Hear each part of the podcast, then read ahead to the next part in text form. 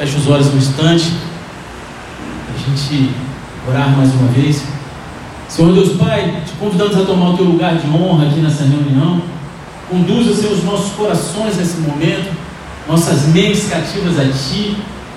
Pai, pela Tua misericórdia, usa a minha vida, me esvazia de tudo que é da minha carne, de toda a minha mentalidade humana, Senhor, e que tudo que vem aos meus lábios sejam palavras, Senhor, ouvidas direto da sala do trono, uma palavra rema para os teus filhos, que assim haja cura, libertação, conversão, Pai, transformação, mas não permita que teus filhos saiam da mesma forma que entraram. Em nome de Jesus, eu repreendo todo espírito contrário ao teu, toda conversa paralela, toda falta de atenção, toda andação desnecessária, tudo aquilo que vem para roubar os teus filhos. Pai, mas que eles sejam cheios abundantemente do Teu Espírito Santo. Pai, que a Tua palavra venha cair no coração deles como uma semente no solo fértil e venha frutificar, Pai. E pela Tua misericórdia nós clamamos. Pai, conceda nos céus abertos e manifesta a Tua glória nesse lugar. E se você concorda com isso, dá um glória a Deus aí bem alto em nome de Jesus. Aleluia. Eu vou pedir para que você abra a palavra de Deus no Evangelho de Lucas, capítulo 12, versículo 13. Quem for achando, dá um eita glória aí, pentecostal. Se você não tem Bíblia, pega carona aí na televisão, amém? E se você não estiver achando, abre em qualquer lugar, faz cara de achou, mas fala assim: Meu Deus, tá? Lucas 12, 13. Eita glória! Aleluia, quem dá mais? Cadê os crentes? Vamos fazer barulho que aí na gravação a galera acha que a igreja está cheia, tô brincando. Glória a Deus, está cheio de anjo. Quarta-feira é assim mesmo, só vê os guerreiros. Né? Quarta-feira é culto dos guerreiros. Né? Porque depois do dia de trabalho, depois de muita luta. Eu não vou falar de trânsito, não, que a cidade aqui nem tem tanto trânsito assim, né? Trânsito enfrentava eu lá no Rio, saía do centro da cidade para pegar o culto lá na Barra da Tijuca. Né? E o culto era uma ponta, depois de casado eu morava lá na outra ponta da barra. Era loucura. Mas dava tudo certo, amém? Então sempre ouvi desde que eu cheguei na igreja que quarta-feira é o culto dos guerreiros. Então vocês que estão aqui são guerreiros, amém? Pode, pode ler? Amém. Diz assim: Nesse ponto, um homem que estava no meio da multidão disse a Jesus: Mestre, diga meu irmão que reparta comigo a herança. Mas Jesus lhes respondeu: Homem, quem me nomeou juiz ou repartidor entre vocês? Então lhes recomendou: Tenham cuidado e não se deixem dominar por qualquer tipo de avareza, porque a vida de uma pessoa não consiste na abundância dos bens que ela tem. E Jesus lhes contou ainda uma parábola dizendo: O campo de um homem rico produziu com abundância. Então ele começou a pensar: Que farei, pois? Não tenho onde armazenar a minha colheita.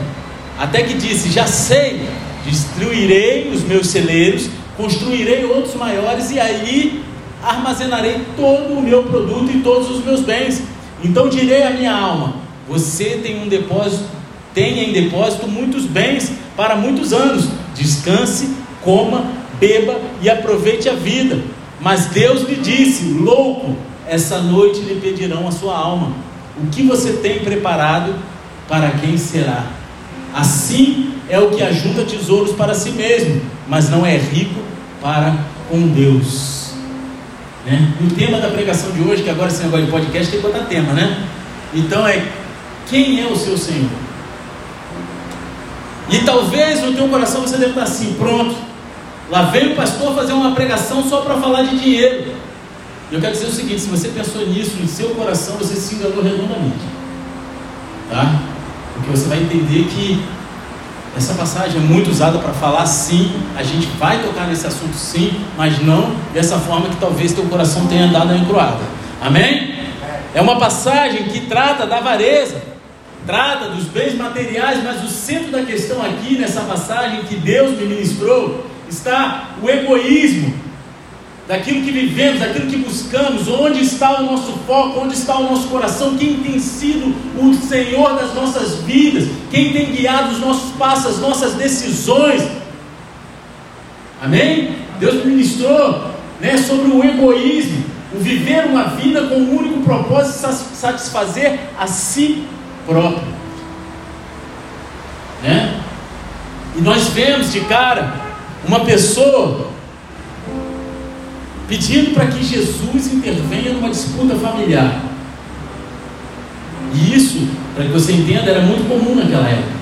Era natural um, ra, rabino naquela época ser juiz em causas dessa, desse tipo. Amém? É, só no mundo moderno que foi se destrinchar os poderes, né? poder legislativo, executivo e poder judiciário. Antigamente, o poder eclesi eclesiástico, né? a força eclesiástica sacerdotal, ela tinha um poder muito forte sobre todas as castas da sociedade, todos os poderes. Então, um sacerdote, um rabino, ele tinha poder de decisão, de, de juiz, amém? De repartidor. Amém? Vocês estão aqui comigo? Só que Jesus ele se recusa a entrar numa disputa a respeito de dinheiro, que estava claramente dividindo uma família. Jesus não era bobo nem nada. Né? Vai se meter no salseiro desse? Falou, quem você pensa que eu sou? Para cima de mim não, para comigo não, Belão. Não é não?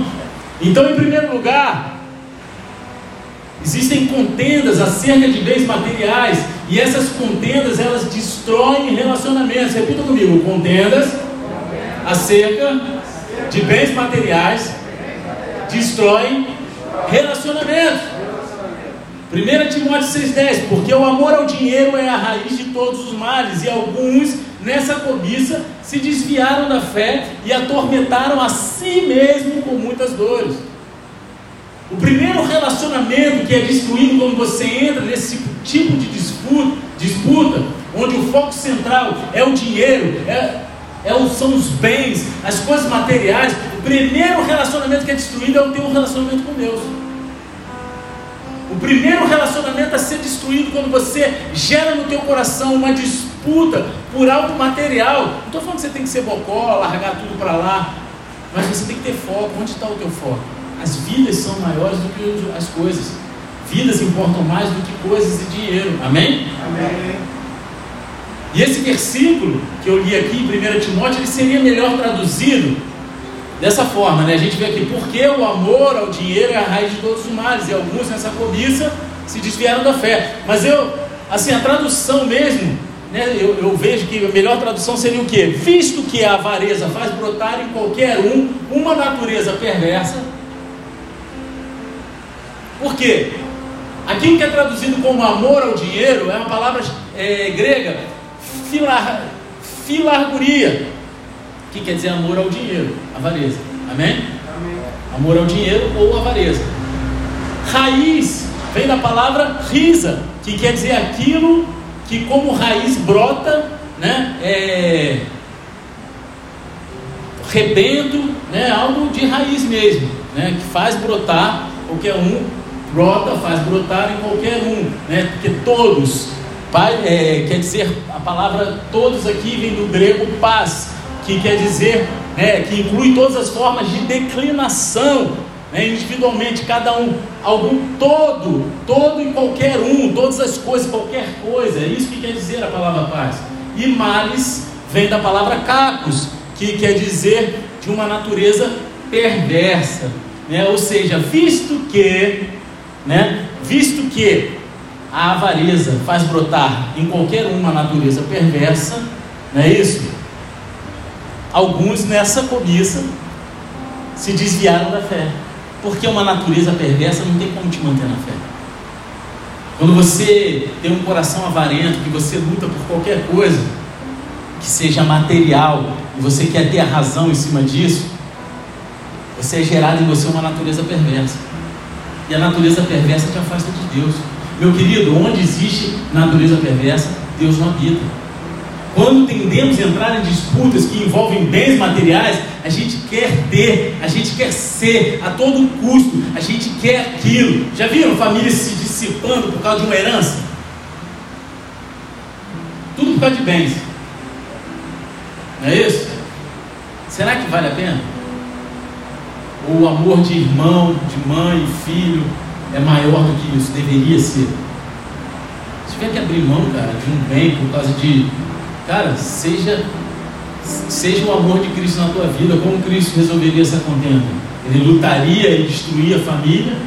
Ou ele ia abrir mão e falar, cara, vocês querem? Então fica, vai fazer vocês felizes? Eu não, não vou ficar feliz não, mas eu prefiro ver a felicidade de vocês. Sabe? E eu estou falando de qualquer disputa, a gente está falando de herança, de coisas grandes, mas sabe, aquela pessoa que briga por causa de uma comida que estava na geladeira? Já viu? Quem é que é assim? Né? O marido vai lá come aquele último pedaço de pudim que a esposa estava guardando para comer depois do almoço.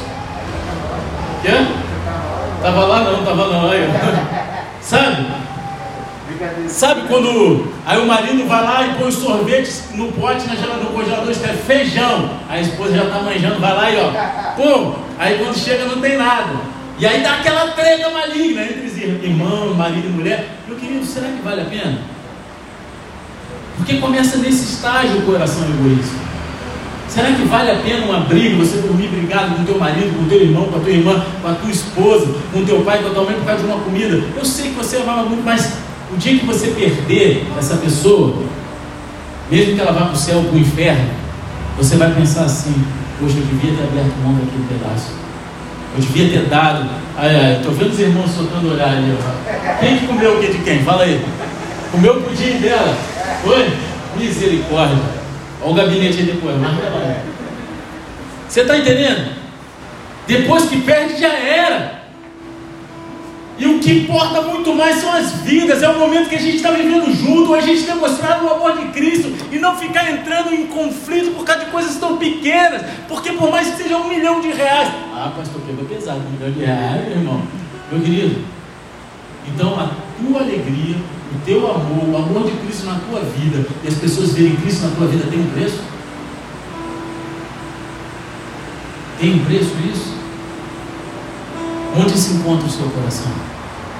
Agora, reformulando essa pergunta, qual é o seu tesouro? Onde está o teu tesouro? Qual é o seu tesouro? Mateus 6,21, porque onde estiver o seu tesouro, aí estará também o seu coração. Traduzindo, os seus valores vão dar sentido à sua vida. Aquilo que você valoriza é o que vai dar sentido à tua vida, é o que vai dar direção à tua vida. E o que tem dado direção à tua vida? Vamos reformular mais uma vez essa pergunta? Quais são os valores que você carrega na sua vida? Materiais ou celestiais? Não se trata de ser rico ou pobre, não é pecado ser rico, mas o que você tem feito com o que Deus tem te dado. Você tem acumulado, você tem usado para gerar vidas, você tem brigado por mais? O que, que você tem feito? O que, que tem te conduzido? Para que, que Deus precisa te prosperar financeiramente? Quantos aqui pedem para Deus prosperar financeiramente? Não é vergonha não, amém? E não é pecado também não. Mas você já perguntou por que você quer isso? Porque Deus reconhece teu coração. Será que você estaria pronto para receber tudo aquilo que você pede para Deus? O teu coração desviaria. O foco se perderia. Você está entendendo? Você já, já se fez essa pergunta? Quantos aqui já se fizeram essa pergunta?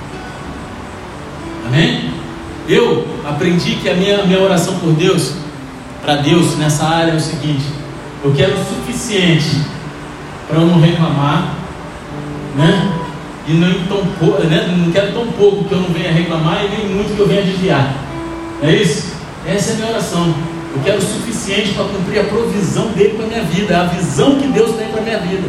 E ele sabe o que é necessário para mim. Você está entendendo? Por que, que eu vou querer milhões e milhões? Eu, eu falo, no meu coração tá. Ou se eu ganhasse não sei quantos milhões, não sei o quê, eu ia abrir igreja para qualquer lugar e abençoar, mas será mesmo? Deus sabe. Eu falo. Eu acho que isso seria uma verdade. Mas será? Deus conhece a gente mais do que a gente mesmo. É melhor a gente ser sincero com Deus. Mas o que, que a gente. Você já perguntou? Porque fala na Bíblia assim: ser fiel um pouco Deus te colocará no muito. Não fala isso? Não tem isso na Bíblia? Eu estou mentindo. É? É mesmo? Aí, meu querido, você está sendo fiel agora? Você está pedindo muito? Mas não estou falando só fiel no dízimo, não, porque tem um estudo que diz que 70% da igreja não é fiel no dízimo. Já parte por aí. Aí eu estou falando de fidelidade em tudo fidelidade, lealdade com a tua liderança, porque a tua liderança foi Deus que botou sobre a tua vida, sobre os governantes. Mas eu não concordo, eu não votei nesse cara que está aí prefeito, eu também não. Conheço ele, até gosto dele como pessoa, mas não votei nele. Mas oro pela vida dele, torço e quero que Deus toque o coração dele para que ele faça um governo segundo o coração de Deus. Amém. Você está entendendo? E a gente tem que honrar. Você tem sido fiel em tudo que Deus tem te, te colocado aí no pouco, você julga ser pouco, você está pedindo mais, você está julgando ser pouco. E aí quando a gente julga que aquilo é pouco, já viu aquela pessoa que amaldiçoa o salário? Ah, chegou o dia de receber a merreca. Meu querido, aquilo é o que Deus tem para você, seja grato. Para você, Deus colocar mais, você tem que ser, aprender a ser grato com o que você tem. Você está entendendo? Deus não vai te deixar passar fome, Deus não vai deixar passar faltar roupa, nem lugar para morar. A Bíblia, ela garante isso, a palavra de Deus, eu creio na palavra de Deus. Mas e aí? Você tem tratado de buscar as coisas materiais ou em primeiro lugar as coisas de Deus? O que, que tem conduzido o teu coração? Não estou falando que é pecado você buscar prosperar, crescer financeiramente, dar conforto para a tua família. Mas se for para a tua honra e tua glória, se não for para alcançar mais vidas, gerar testemunho, que as pessoas vejam Jesus através do seu crescimento, Deus não vai te dar. E se te der, e você não estiver preparado para isso, pode ter certeza que você vai se estrupiar todo. Tem uma história de uma pessoa que a gente tem que tomar cuidado agora, né? Que esse negócio vai para podcast, todo mundo escuta, não pode ser tá bom, né? Já não sinto mesmo, a gente tem que tomar cuidado. Olha só, eu conheci uma pessoa durante a minha caminhada lá na igreja da Barra, que ela tinha tido problemas com dinheiro. Ela era fielzona, tal, não sei que, Deus prosperou ela. Ela se afastou de Deus, fez uma lambança na vida dela, que foi a bancarrota, chegou à falência total, tem que depender dos outros. Aí, Deus começou a levantar a vida dela de novo. Só que você vê que ela não estava preparada ainda. Ela, essa pessoa ela foi co-líder comigo e com a pastora na célula, tá? Ela foi ungida diaconisa no domingo. Ela se vestiu normal, assim, todo mundo, não normal, sabe? Normal? Normal. Meu querido, na terça-feira, depois que ela foi ungida diaconisa, ela chegou na célula com salto, eu não sei nem quantos centímetros é, mas que é bagulho alto pra caramba, parecia que estava indo com pano, toda maquiada, com os cabelos feitos, as unhas desse tamanho, perfumada, Falei, caraca, transformou, porque já começou a receber um título, recebeu. Aí você vê, aí Deus botou um homem, o cara tinha posses. Cara, ela fez lambança, acabou com o casamento, destruiu tudo, foi parar na amargura de novo. Você está entendendo? Então, o que, que você tem feito? Onde está o teu coração? Porque, meu querido, foi o que eu falei aqui. Quais são os valores que você carrega? Porque os seus valores vão dar sentido à sua vida não é o quanto você tem, não é o que você ganha, e sim aquilo que você faz para glorificar a Deus e ganhar vidas, porque o que mais importa são vidas para Jesus. O tempo está acabando. Será que teu anseio tem sido esse? Eu tenho um exemplo para dar e eu sei que isso vai dar treta, porque minha família vai escutar. Vai dar treta, mas eu vou falar. Não vou falar. Não. Ah, viu, ó, galera? Então, dia para falar, vou falar. Cara, eu tinha um lance de uma herança um tempo atrás, estava presa, estava presa, estava presa, e era, um, era uma travação. Uma travação que não sei o quê. E chegou um ponto que estava para liberar. E a outra pessoa que tinha que dividir comigo a situação não queria por causa de 5 mil reais. 5 mil reais ia botar a perder tudo. Não era nem um valor tão extravagante assim, 5 mil reais faz maior diferença, não faz? Eu tive que abrir, eu abri mão, nem pestanejei, eu falei, quer saber uma coisa? Não fala nada. Põe como se esse aí fosse o valor que a pessoa quer e, e me dá o que sobrar que tá bom, cara. Eu não quero briga. Eu só, só fui saber disso no dia que foi assinar a situação para receber. E aí já era tarde demais. Eu não quero.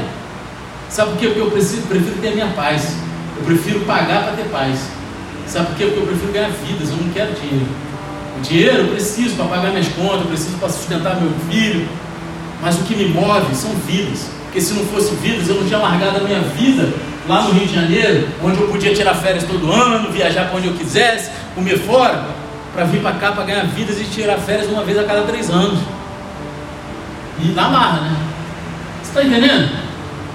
O que move o teu coração? Quais são os valores que movem a tua vida?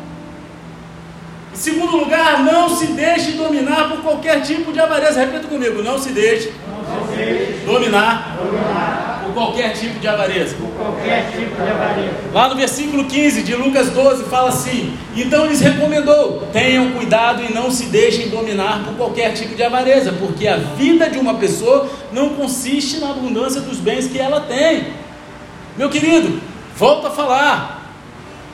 Não é pecado ter dinheiro, mas se o foco principal da tua vida é isso, você vai se estrupiar. Você não vai conseguir ter uma, plena, uma vida plena com Jesus. Jesus aqui ele está discordando completamente da ideia de que aquele que tem recurso prevalece. Não é uma verdade. Na minha caminhada com Cristo, eu aprendi que aquele que é fiel ao propósito de Deus, ele prevalece mais do que aquele que tem mais bens materiais. Amém? Amém? Já vi pessoas que ganham dez vezes mais do que a outra, está todo endividado, não tem que pagar e vive na parede. Enquanto quem vive com um salário mínimo é fiel, está lá, tem até para emprestar. Que loucura, né, cara? Matemática de Deus é muito louco. Você está entendendo? O foco que foi instituído por essa linha de raciocínio, estabelece que a vida se constitui das coisas da criação e da obra do ser humano, em vez de dar ênfase a Deus e ao povo que ele criou. E a gente vive num mundo que quer botar isso no nosso coração a todo custo. E quando a gente vê, a gente está querendo, a gente está querendo, está desejando. Eu vivo falando, vou falar de novo, eu sempre falo aqui. Foi muito fraquinho, acho que eu vou falar meu nome. Cara, eu mexo no Instagram, acho legal. Facebook, maneiro. Mas é o maior instrumento de gratidão na vida do ser humano é o Facebook e o Instagram. Porque ninguém posta no Instagram, estou com diarreia. Já viu? Fazendo aquela cara feia sentada na privada. Eu só posta relojão, ostentação, de lanche, BMW. Tem gente que para do lado do carro dos outros para tirar foto. Que é isso que vende. Aí o outro que não sabe nem o que o cara está passando, não sabe que está sem luz, está cortado porque o cara não tem dinheiro, que ele está com iPhone, mas está com 10 prestações, já não pagou duas. Não é isso? Pô, aí o cara não sabe, ele está invejando, ele está falando assim, pô, o cara lá, pô, o cara é só um, não sei lá, trabalha com não sei o que lá, e, pô, o cara tem iPhone, né? tá, pô, tá mandando de BMW, eu aqui, meu querido, é uma grande ilusão, cara. A internet é uma grande ilusão. Para de se basear na vida dos outros na internet. Vai cuidar daquilo que Deus tem para a tua vida. Amém? Aquilo que é do mundo não pode conduzir a nossa vida, a gente não pode desejar. Deus tem coisas maravilhosas para você. Não é pecado você querer conquistar um iPhone, um passeio de lancha. Não, mas essa não deve ser a sua prioridade. E você deve se perguntar: será que Deus quer isso para você? Você está entendendo? Será que Deus tem isso para você? Se é o teu foco, sonhe, mas sonhe com o pé no chão. Põe diante de Deus, faça propósito, rega aquele propósito, semeia. Você está entendendo? A maior riqueza de um cristão é ganhar almas para Jesus. É isso que vai amontoar tesouro nos céus. A criação não é um objeto para servir ao homem ou ser possuído por ele. A vida é estabelecida pelos relacionamentos que alguém desenvolve. Enquanto a criação tem por finalidade a melhora dessas relações. O maior investimento que a gente pode fazer deve ser naquilo que vai se eternizar. Quanto você tem investido naquilo que vai se eternizar? Você está entendendo? Esse é o maior investimento. 2 Pedro 3,10 diz o seguinte: Porém, o dia do Senhor virá como um ladrão Naquele dia os céus passarão com grande estrondo e os elementos se desfarão pelo fogo. Também a terra e as obras que nela existem desaparecerão. Uma vez que tudo será assim desfeito, vocês devem ser pessoas que vivem de maneira santa e piedosa, esperando e apressando a vinda do dia de Deus. Por causa desse dia, os céus incendiados serão desfeitos e os elementos se derreterão pelo calor. Nós Porém, segundo a promessa de Deus, esperamos novos céus e nova terra, nos quais habita a justiça. Quantos aqui estão acelerando a vida de Deus? Está escrito aqui. Quantos aqui estão vivendo para acelerar a vida de Deus? Porque muitos ainda hoje, nesse momento, depois de uma pandemia, o cenário mundial escatológico. Eu preciso casar antes de Jesus voltar. Eu tenho que conhecer a Disney antes de Jesus voltar. Meu querido, vai ganhar vida para Jesus. Não é pecado ter para não é pecado casar. Mas se o teu principal foco for esse, meu querido, vai para o inferno. Não sou eu que estou te mandando, é a Bíblia que diz. Ninguém pode escutar isso, né? Nenhum pastor gosta também muito de falar, não porque ele tem medo de perder as pessoas.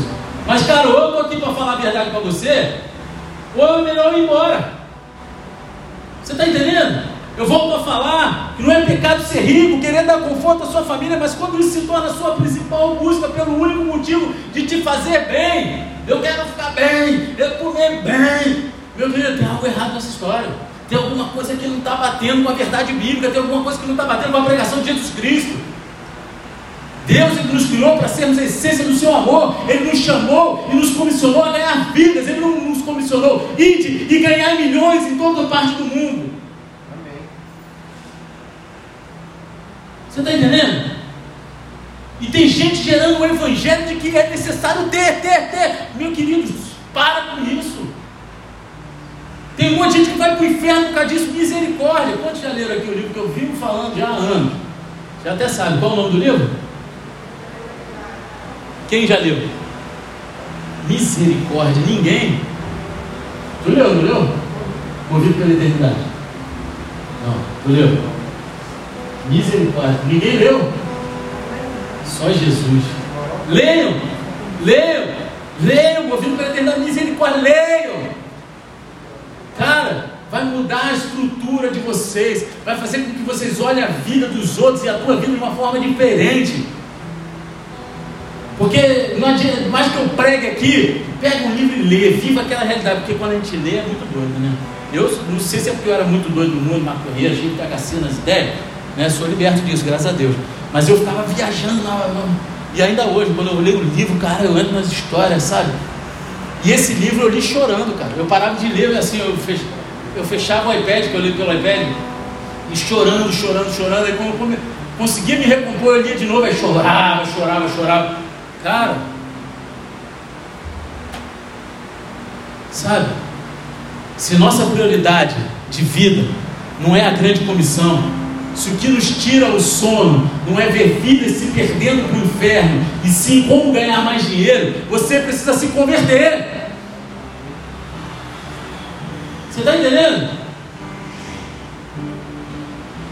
É tempo de jogar a rede e alcançar o maior número, e não de ficar brigando pelas coisas desse mundo. O dinheiro, o pudim, o sorvete, os carros, eles serão consumidos no grande dia, mas o nosso corpo ele pode ser glorificado ou sofrer uma morte eterna com as nossas escolhas. E você está fazendo a escolha certa? Será que você está fazendo a escolha certa? Vai, vai continuar brigando por causa de pudim? Vai continuar brigando por causa de um carro? Por causa de uma camisa, uma herança?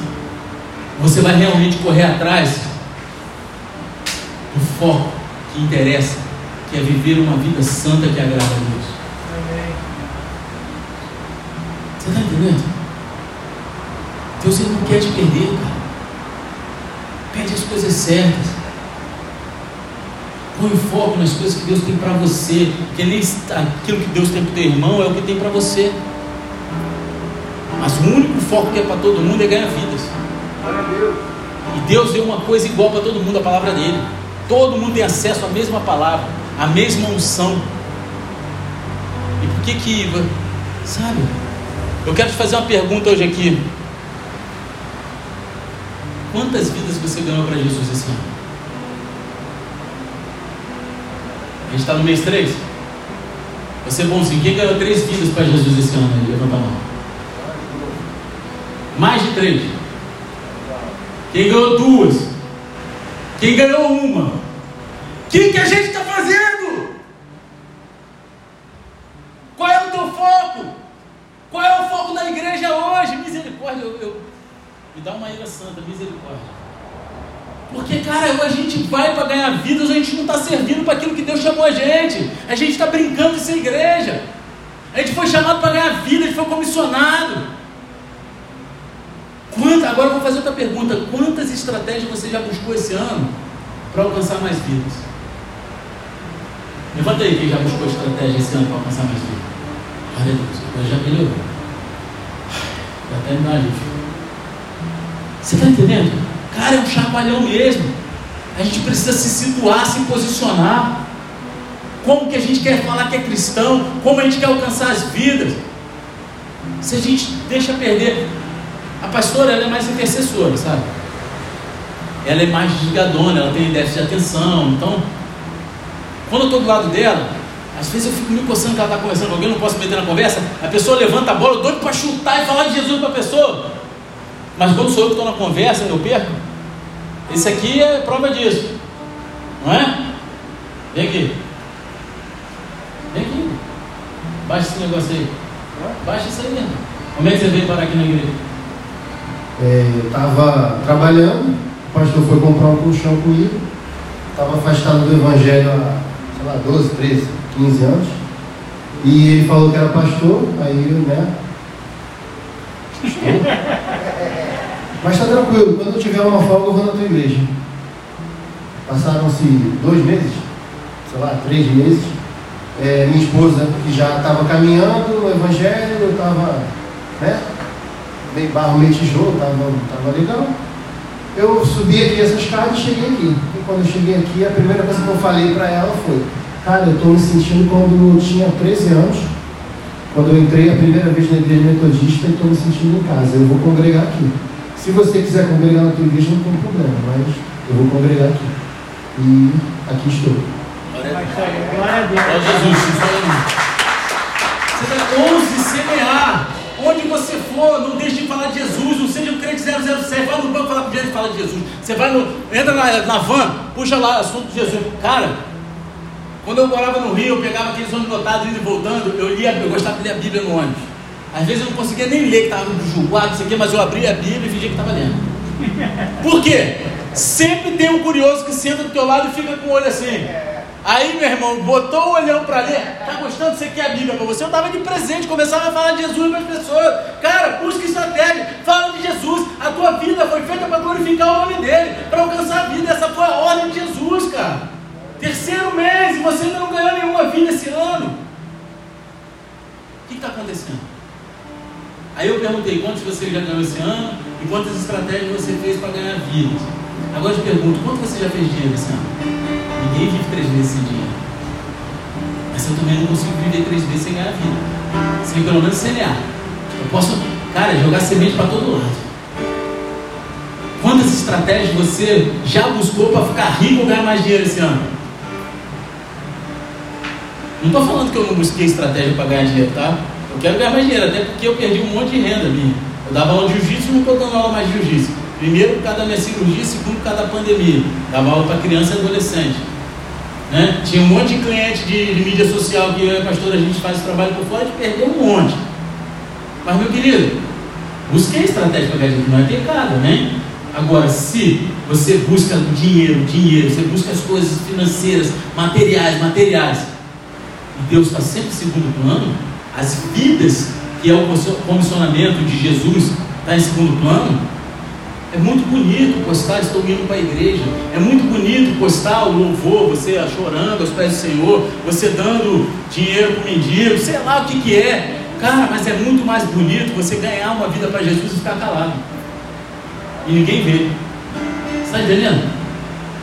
Aquilo que você busca é só para o seu bem ou é para alcançar mais vidas? Porque, meu querido, onde eu vou, eu quero ganhar vida. Aonde eu piso, eu quero ganhar vida. Eu, quando pôr de gasolina, eu, eu, falo de Jesus. Vai botar combustível, eu, eu, eu invento a história, sei lá, dou um jeito. Eu gosto quando o cara vai abastecer minha moto pelo lado errado. Sabe essa, né?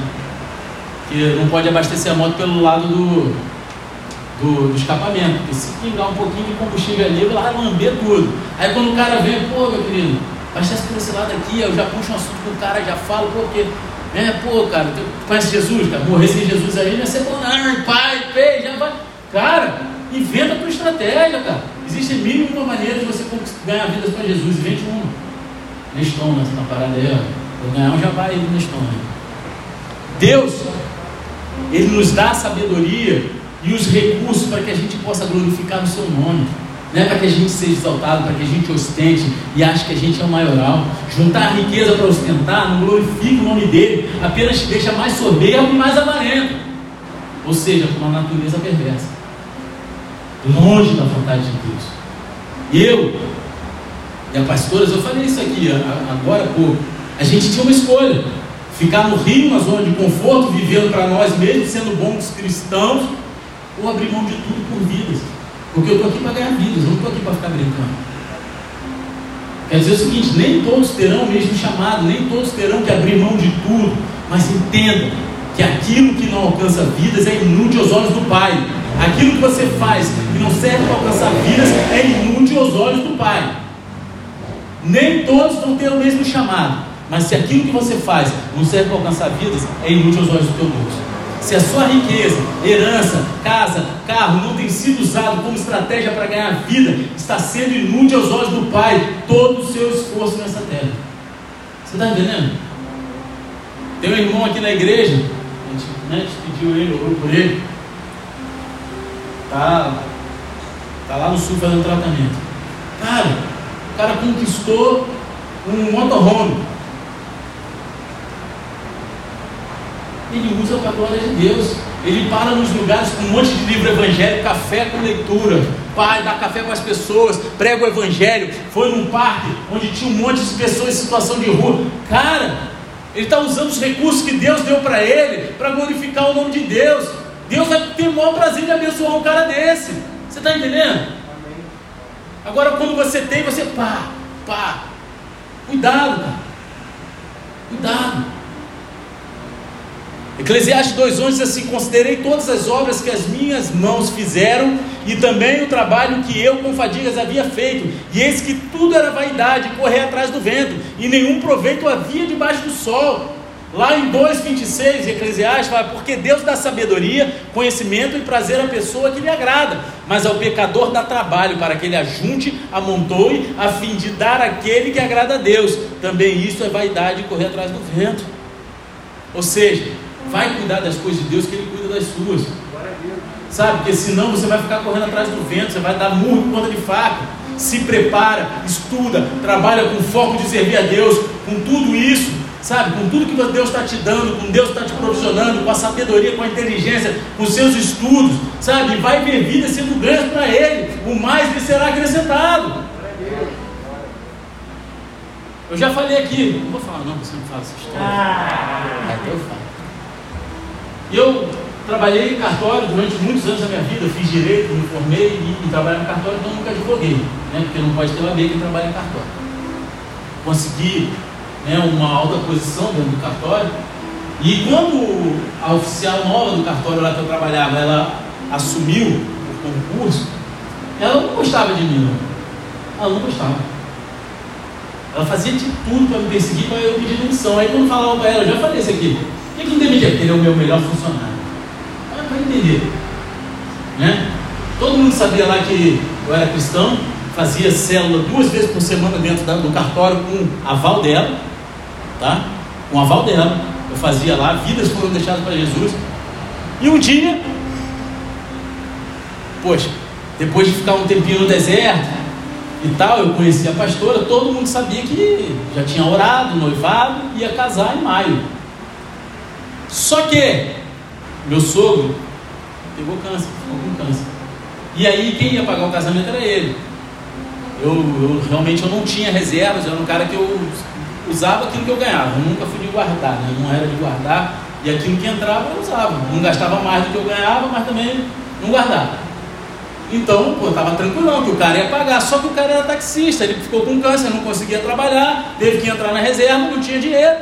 E aí o casamento começou a ficar para adiar. E um dia eu entro na sala da oficial, a mulher hiper, tá? Que não gostava de mim, me perseguia. Achava que eu era o melhor funcionário dela, mas me perseguia. Olhou para mim, querendo me zoar, hein, galera. Ah, você não ia casar agora em maio? Tá? Isso já estava em junho. Já tinha passado, né? Estava em junho. Já estava no meio de junho. E aí eu falei para ela, ia, tá enrolando a menina, né? Falou para mim. Eu falei assim, não. Aí contei a história triste, né? Falei, poxa, por causa disso, disso, disso, disso. Cara, na mesma hora ela baixou a cabeça, escreveu um valor no papel e me mostrou. Esse valor dá para você casar? Era o valor exato. Aí eu falei, tá, já, já segurando para não chorar. Ela falou, pode marcar que eu estou te dando de presente. Cara, busca as coisas de Deus, Deus vai fazer para você. Que seu foco não seja esse. Mas Deus ele cuida dos detalhes para você. Quando você honra, quando você é fiel, você está entendendo? Quando tem as coisas, o teu coração está nas coisas celestiais, Deus vai lá e honra. Amém? Amém? Terceiro lugar, o teu eu te afasta dele. Repete comigo, o meu eu, meu eu me afasta do meu pai. Me afasta do meu pai. Para finalizar, hein? Versículo 16 ao 21. E Jesus lhes contou ainda uma parábola dizendo: O campo de um homem rico produziu com abundância. Então ele começou a pensar: Que farei, pois? Não tenho onde armazenar a minha colheita. Até que disse: Já sei. Destruirei os meus celeiros, construirei outros maiores e ali armazenarei todo o meu produto e todos os meus bens. Então direi à minha alma: Você tem um depósito, muitos bens para muitos anos. Descanse, coma, beba, aproveite a vida. Mas Deus lhe disse: Louco, essa noite lhe pedirão a sua alma: O que você tem preparado? Para quem será? Assim é o que ajunta tesouros para si mesmo, mas não é rico para com Deus. Jesus, nesse ponto aqui, ele ilustra uma ideia de uma vida devotada ao acúmulo de riquezas. Que essa vida, ela só traz, ela só demonstra insensatez. A pessoa que vive uma vida voltada ao acúmulo de riquezas, ela vive uma vida insensata. Ela vive uma vida que não vai levar a lugar nenhum. O homem descrito por Jesus, ele buscou cada vez mais riqueza e ele a conquistou. Porque se você buscar com foco, tudo aquilo que você botar foco, você vai conquistar. Porém, ele não usou essa fortuna adequadamente. E qualquer um na situação desse homem se depararia com o mesmo dilema: o que eu farei? Não é verdade? Imagina você cada vez produzindo mais, com cada vez mais dinheiro. Chega uma hora que você fala assim: e aí, o que, que eu vou fazer com isso tudo? Só que esse homem, seu dilema, ele determina como perseverar as suas riquezas e não como conquistar mais vidas. Eu poderia passar a noite aqui citando o exemplo de pessoas que prosperaram mas não quiseram fazer isso sozinho, quiseram fazer isso com Jesus. Quantos aqui escovam dente com colgate? Hoje não mais, amém? Parte da renda é destinada a isso porque o cara deixou em pensamento quando ele vendeu a marca. Mas quem usa colgate aqui? Sabe o que quer dizer? Col, Colossenses, Gá, Gálatas, T, Tessalonicenses. Colossenses, Gálatas, Tessalonicenses. 70% do que era arrecadado com colgate lá nos primórdios, era destinado à obra missionária. Quem já ouviu falar da Academia Curvas para mulheres? O pessoal do Rio de Janeiro tem mais conhecimento dela. Quem já ouviu? Levanta a mão, em nome de Jesus. Ninguém? O cara, ele perdeu uma pessoa da família que agora eu não lembro se foi mãe ou se foi esposa. Para obesidade mórbida e o caramba, a pessoa morreu. E ele fez um, um pacto com Deus. E Deus deu estratégia para ele conseguir fazer com que as mulheres que não tinham vigor físico para estar numa academia pudessem emagrecer sem precisar de uma cirurgia e sem morrer. E ali ele devolvia 90% para Jesus e vivia com 10%. Você está entendendo? Cara, aquele cara ele conseguiu muito dinheiro, mas chegou um ponto que em vez dele falar como eu glorificarei a Deus através dessa minha fortuna, como alcançar mais vidas, ele quis para seu benefício próprio. O pronome eu, nessa passagem, ele aparece ocultamente nos versículos 17 e 18, ocultamente por quê? Ele aparece por seis vezes, porque se você bota aqui, ó. Então ele começou a pensar: que farei eu? Pois não tenho onde armazenar a minha. Até que eu disse, já sei. Entendeu? Então tudo era eu. O que, né? Eu seis vezes. E isso demonstra o foco egoísta que esse homem dá ao resultado da sua colheita. Era tudo para ele. Cara, você trabalha, você vê dia, não, é para minha família, minha família. Cara, não é pecado você, só que você entende que tudo que você tem, tudo que você faz é, é pela graça de Deus. É porque Deus te dá, Deus te motiva. Cara, e o que você tem feito com isso? Quando eu me converti, eu saía com a galera eu comecei a reparar que tinha duas, três pessoas que sempre davam uma desculpa e nunca estava. Eu vi que um estava desempregado, o outro tinha que ajudar a família, não tinha dinheiro. Cara, eu fui no, na xixa. Cara, eu tinha o suficiente. Eu nunca fui de guardar no mundo, bebia todo o meu dinheiro, então por que, que agora eu vou ficar guardando não vou ajudar o meu irmão? Cara, tu tá. Pô, vamos lá, eu falo, não, que isso aqui, vamos lá, cara, toma o dinheiro aí para tu não, não. Ninguém precisa saber que eu paguei, não, toma aí. Levava, a galera ia para pizzaria, ia para o cinema. Aí eu vejo hoje, cara, aqui não acontece isso não, só no mar. Aí tem que tem dinheiro, faz um monte de coisa. E aí tem gente que está deixando de caminhar junto porque não está com condição de ir. E aí ele faz. Não é responsabilidade minha. Realmente não é. Não é. Mas Deus gostaria que fosse. Se você pode, se você tem condições, vai lá, paga. Leva junto com você. A intenção desse homem aqui era armazenar tudo somente para ele. E isso é exatamente o que Jesus condena nesse trecho. Atos 2, 44 e 47 diz o seguinte: Todos os que criam estavam juntos e tinham tudo em comum, vendiam as suas propriedades e bens, distribuindo entre todos, à medida que alguém tinha necessidade. Diariamente perseveravam unânimes no templo, partiam pão de casa em casa e tomavam as suas refeições com alegria e singeleza de coração, louvando a Deus e contando com a simpatia de todo o povo. Enquanto isso, o Senhor lhes acrescentava dia a dia os que iam sendo salvos. Basta a gente olhar, por exemplo, da igreja primitiva em Atos. Ao contrário do que muitos pensam e usam essa passagem de uma maneira errada, aqui não se trata de um comunismo socialista, né? De vamos vender e dividir, quem tem muito vai dar, pá, se tem dois quartos em casa, dorme e dá outro. Não é disso que está se tratando aqui. Aqui está tá se tratando de entender porque Deus tem nos abençoado. Você já se perguntou isso? Por que, que Deus me abençoou com isso? Para que, que Deus me abençoou com isso? Para que, que eu tenho isso? Porque é para a glória de Deus. Agora, como você vai entender isso e usar isso para a glória dele? É você Deus. Ninguém foi obrigado a dividir os bens ou vender tudo que tinha. A história aqui é que os que se convertiam entendiam que eram abençoados para abençoar. Aí tem gente que fala assim: sabe por que a igreja não está certa? Porque as pessoas não vivem como na igreja primitiva. Aí a primeira coisa que eu falo quando escuto isso é: então vende teus bens e reparte com teus irmãos. Começa por você. Ninguém quer.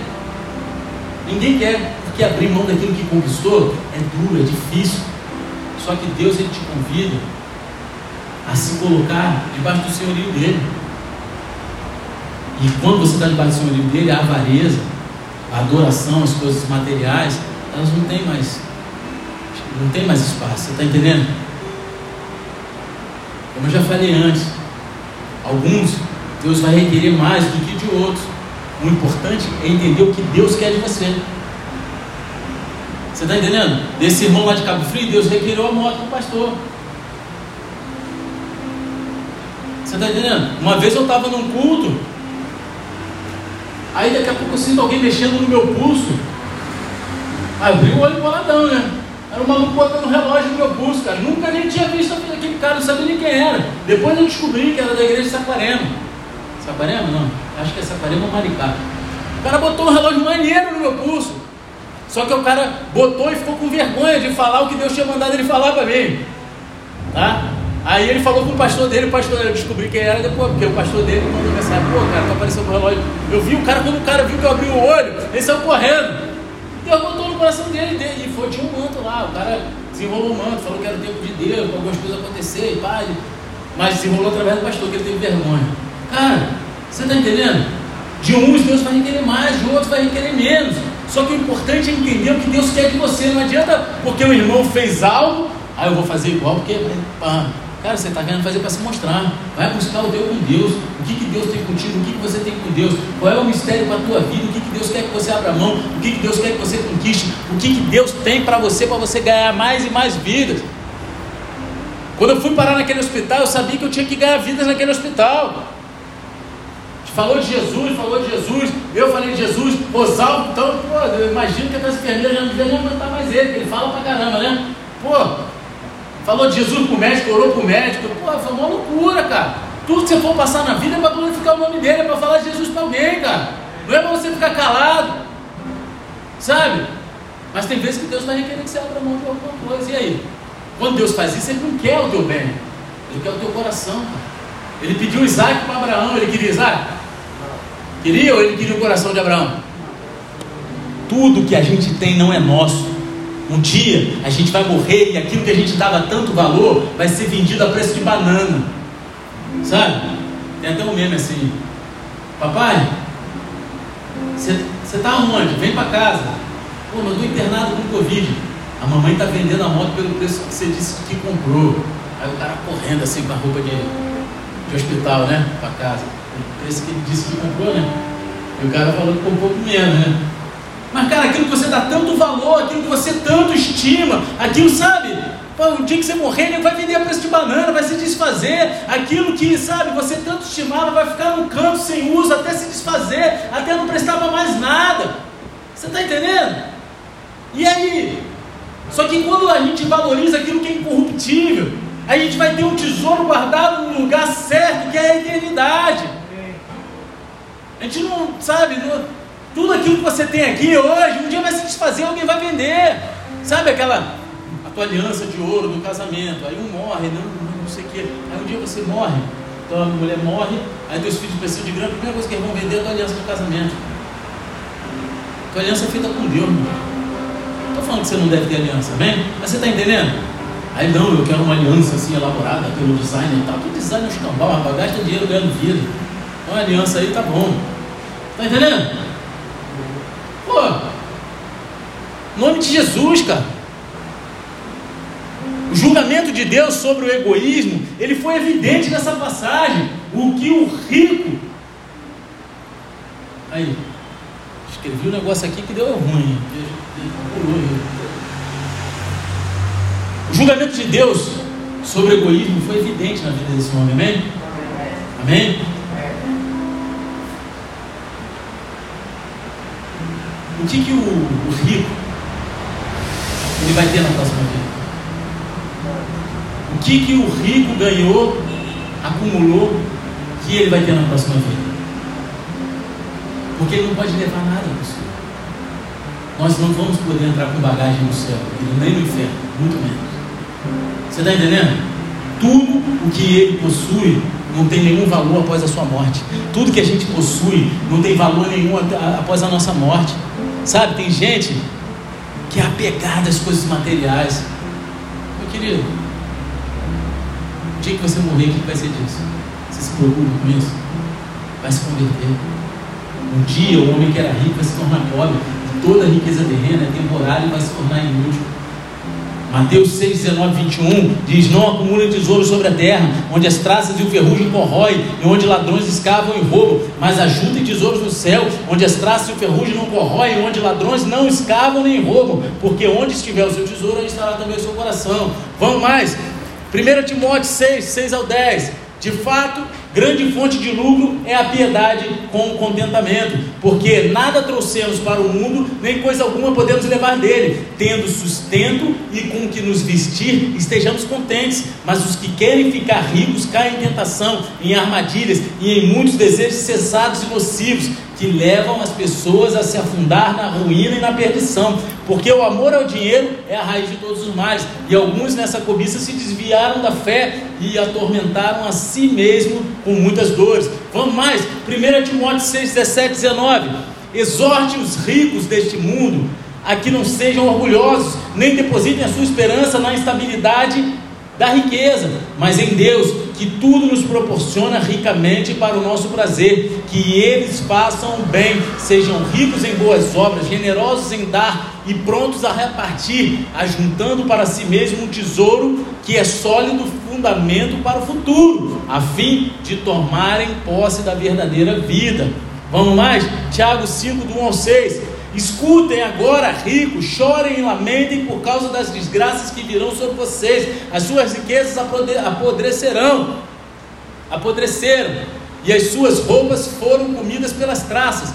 O seu ouro e a sua prata estão enferrujados, e essa ferrugem será testemunha contra vocês, e há de devorar como fogo o corpo de vocês.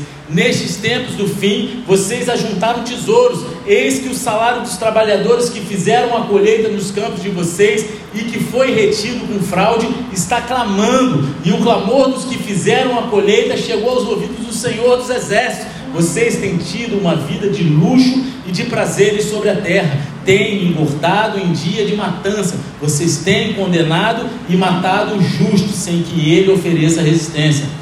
O problema, meu querido, não é ser rico, amém? Ou trabalhar para ganhar dinheiro, mas a finalidade que está no teu coração ao desejar ser rico. Você está entendendo? É chato, né? Ouvir falar sobre isso. Sabe por quê que é chato? Porque existe um Deus que a gente idolatra tacitamente, chamado Mamon, que nos faz achar tudo isso muito maçante, pesado, sonolento. Porque o mundo nos governa a querer ter, a ser mais, só que a gente tem que ser com Deus.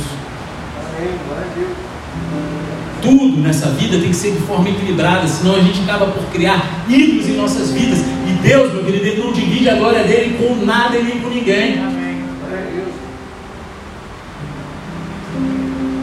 Quantos aqui entregariam tudo que construíram até hoje por amor a Cristo? Você levantou a mão, um dia Deus vai requerer. Porque um dia numa célula, eu recém-convertido, vou falar assim para você.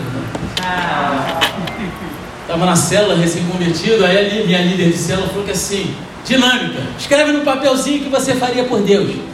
Abundamento emprego, casa, isso, aquilo dia Deus falou, vai. E aí um dia Deus me lembrou disso, sabe? Eu estava chorando, é igual o profeta chorando, questionando Deus. Passando uns perrengues bravos aqui. Aí Deus falou, fica tranquilo, você cumpriu aquilo que você falou que faria. Você fez a tua parte, você falou que abandonaria tudo para me servir por amor a mim. Então fica tranquilo eu vou te sustentar, eu vou dar aquilo que você precisa. Não se preocupe. Há um fio de cabelo na tua cabeça que cai sem a correção. Você está entendendo? Porque é muito fácil, às vezes, a gente na emoção falar, mas e quando chega a hora que Deus falar que é assim, sabe essa tua casa aí? Deixa para trás. Sabe? Tacar fogo nas carroças e meter o pé e não sem olhar para trás. Meu querido, fica tranquilo que eu não vou fazer esse apelo hoje não, tá? Não vou falar para tu pegar nada no altar aqui não. Amém? Fica tranquilo. Um dia, a nossa alma vai ser requerida. E o que, que a gente tem preparado e para quem será? Porque essa foi a pergunta de Jesus. Foi a pergunta de Deus. Um dia, a nossa alma vai ser requerida. Pode ser hoje, depois do culto. Pode ser quando Jesus vier ao toque da trombeta. Pode ser um acidente, pode ser uma doença, pode ser um Covid, pode ser lá que só Deus sabe. Ninguém morre de inveja. Só que o dia que a nossa alma for requerida, o que a gente tem preparado e para quem que a gente preparou isso tudo? Não precisa responder não. Porque você e Deus sabem o que passa no teu coração. Cada um sabe o que está no coração. Ainda que a gente engane a nós mesmos, entregando migalhas do nosso tempo, dos recursos, da família, do ministério. E aos olhos dos homens pareça tudo ótimo. Sabe? Porque parece às vezes que todo mundo olha e fala, ah, tá aí um bom cristão, não falta nenhum culto, levanta a mão toda ofertório. Só que às vezes tudo aquilo é vazio. Você está entendendo? Deus ele sonda o nosso coração dia e noite. E muito mais do que intenção, ele espera a ação das nossas partes. Ele não quer só intenção. De boa intenção, quem já ouviu esse ditado? De boa intenção o inferno está cheio. Deus ele não espera a intenção do teu coração, ele espera a ação diante daquilo que ele fala com você através da palavra dele. E aí eu te pergunto essa noite, ouvido por Deus, o que você tem para ele hoje? Seus bens e a tua vida estão no altar dele? Quem é o seu Senhor? Abaixa a cabeça para Jesus.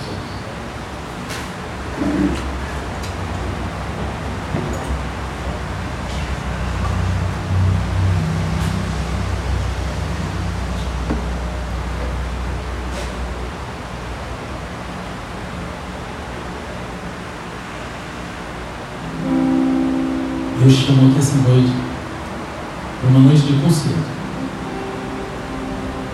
Ele não quer te expor, ele não quer fazer você se sentir culpado com a vida que você levou até aqui, mas ele quer transformar a tua vida, ele quer fazer com que você tenha o verdadeiro entendimento daquilo que ele tem preparado para você, que você viva a plenitude da verdade e da abundância dele para você nessa terra. Só que para isso você precisa entender que a motivação principal da tua vida deve ser ganhar vidas. Que assim como um dia você se perdeu, ou esteve longe de Jesus, ou não conhecia Jesus, tem pessoas que dependem de uma semente sua para se entregar, enquanto muitas vezes buscamos egoisticamente o nosso belo prazer, coisas que não são pecados, mas quando são buscadas desequilibradamente, apartada da verdadeira missão que Deus nos deu, nos conduz a passos largos para uma eternidade que nenhum de nós tem. E Deus, Ele pagou essa noite para falar com você. Você deveria se sentir privilegiado essa noite. Porque Deus chegou e falou, te deu um chacoalhão e falou, cara, mulher, eu tenho isso que você me pede muito mais, mas eu não posso te dar porque o teu coração não está completamente convertido ao meu. Cadê os frutos? Porque ele está esperando frutos. Frutos de sementes sólidas. Sementes que muitas vezes vão ser plantadas com choro. Mas meu querido, você precisa com júbilo de alegria. Eu não sei como está a sua vida aqui hoje. Eu não sei qual tem sido a sua prioridade, mas você Deus sabe. Se você sabe que Deus falou com você, escancaradamente, fique de pé. Fique de pé. Em nome de Jesus. Você sabe que Deus ele gritou com você essa noite inteira. Você sabe que Deus ele falou, cara. Não tem nada de errado em você desejar ter mais. Não tem nada de errado em você desejar casar. Não tem nada de errado em você querer morar em outro lugar. Não há nada de errado. Mas aonde você vai me glorificar nesses teus desejos? Você pensa isso antes de desejar as coisas? Porque é isso que Ele quer. Ele quer que você viva para a glória dele. Ele quer que você viva para que as pessoas olhem para você e vejam a face de Deus, a face de Cristo, resplandecendo sobre a tua face. E tem mais pessoas aqui que não tem vergonha de levantar, não. Sabe por quê? Porque Deus está te chamando a você. Vergonha é você e Deus saber que Ele falou com você a noite inteira. Você saber que você precisa converter o teu coração. Porque às vezes a pessoa não está vivendo uma vida de pecado. Não está vivendo uma vida de pecado. Você não é. Você não traz seu marido, você é fiel no dízimo, você não traz sua esposa, você não tem sexo ilícito fora do casamento, antes do casamento, você não está em pecado mas os desejos do teu coração está em último lugar glorificar Deus. Nos desejos da tua vida está em último lugar glorificar Deus.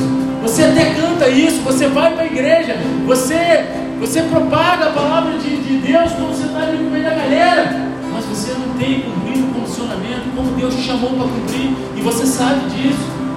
Esse é o momento que Deus está te convidando, Ele não vai Deus não apela.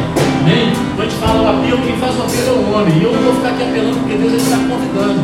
Você que sabe, que está passando por essa verdade, você não está em pecado real. Mas você não tem vivido os sonhos de Deus para a tua vida, porque você tem desejado aquilo que não é a hora para você. Você não tem desejado glorificar a Deus como Ele gostaria de ser glorificado através da tua vida. Isso não tem sido uma prioridade na tua vida. Ele não tem sido o verdadeiro Senhor da tua vida, por mais que você não tenha, esteja em pecado real. Porque a tua vida não demonstra Cristo. As tuas, os teus desejos, as tuas atitudes não têm demonstrado Cristo. Fica de pé. Fica de pé em nome de Jesus. Não precisa te derrubar da cadeira? Levanta. Não precisa te derrubar? Levanta. Senhor Deus Pai. Vidas aqui, Senhor. Que entenderam que eles querem você, eles querem somente a Ti, Senhor. Mas os desejos do coração têm feito buscar outras coisas. Mas essa noite, visita o coração deles, trazendo transformação. Que o Senhor que o realiza, o fazer e o querer na vida dos teus filhos. Que o teu Espírito Santo venha com poder e majestade sobre a vida deles, gerando uma transformação sobrenatural, Senhor. Que eles venham, tudo que eles venham colocar a mão deles, Senhor, venha ser para glorificar o teu santo nome. Pai, que onde eles pisarem venha prosperar, mesmo que eles não venham colher fruto da prosperidade financeira e material para eles, com isso, porque eles fizeram parte, trazendo Jesus para aquilo ali, até que chegue o momento deles com tudo aquilo que o Senhor tem preparado, Senhor. Prepare esses corações para receber tudo aquilo, Senhor, que é para cumprir a tua visão, em nome de Jesus, Pai. E que o teu nome seja exaltado nos quatro cantos dessa terra, através dessas vidas, Senhor, que reconheceram que precisam de mais de Ti e menos de si mesmos, Senhor. Porque o eu nos impede de te ver. O eu nos impede de viver o melhor que o Senhor tem preparado nessa terra. Em nome de Jesus, você recebeu essa oração, você crê nisso, aplauda Ele de todo o coração, em nome de Jesus. Aleluia. Glória a Deus.